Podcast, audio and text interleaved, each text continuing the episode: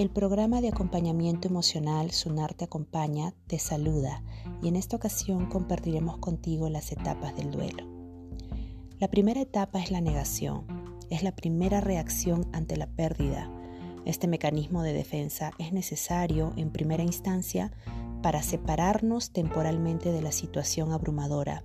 Es como una antesala en la que nuestro cerebro se prepara para la inminente realidad, lo que conocemos como racionalización.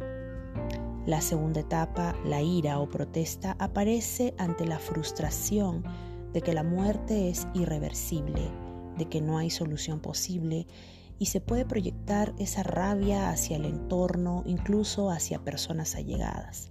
También se manifiesta la búsqueda de responsables. Y por cierto, en esta etapa es muy común la manifestación de culpa, pensando que si hubiéramos hecho algo diferente, hubiéramos podido evitar esta situación.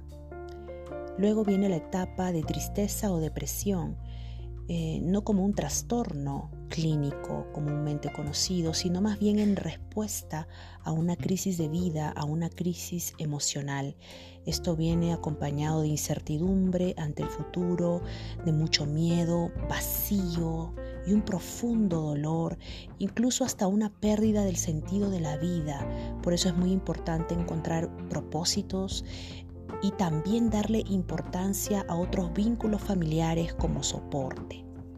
Finalmente, la etapa de aceptación es que una vez aceptada la pérdida, las personas en duelo aprenden a convivir con su dolor emocional en un mundo en el que el ser querido ya no está. Con el tiempo pueden recuperar la capacidad de experimentar alegría, gozo, placer y nuevamente las rutinas de la vida tienen mayor protagonismo. Si bien es cierto, esas, estas etapas mencionadas no tienen un orden estricto, nos ayudan para comprender qué es lo que vivimos en un proceso de duelo.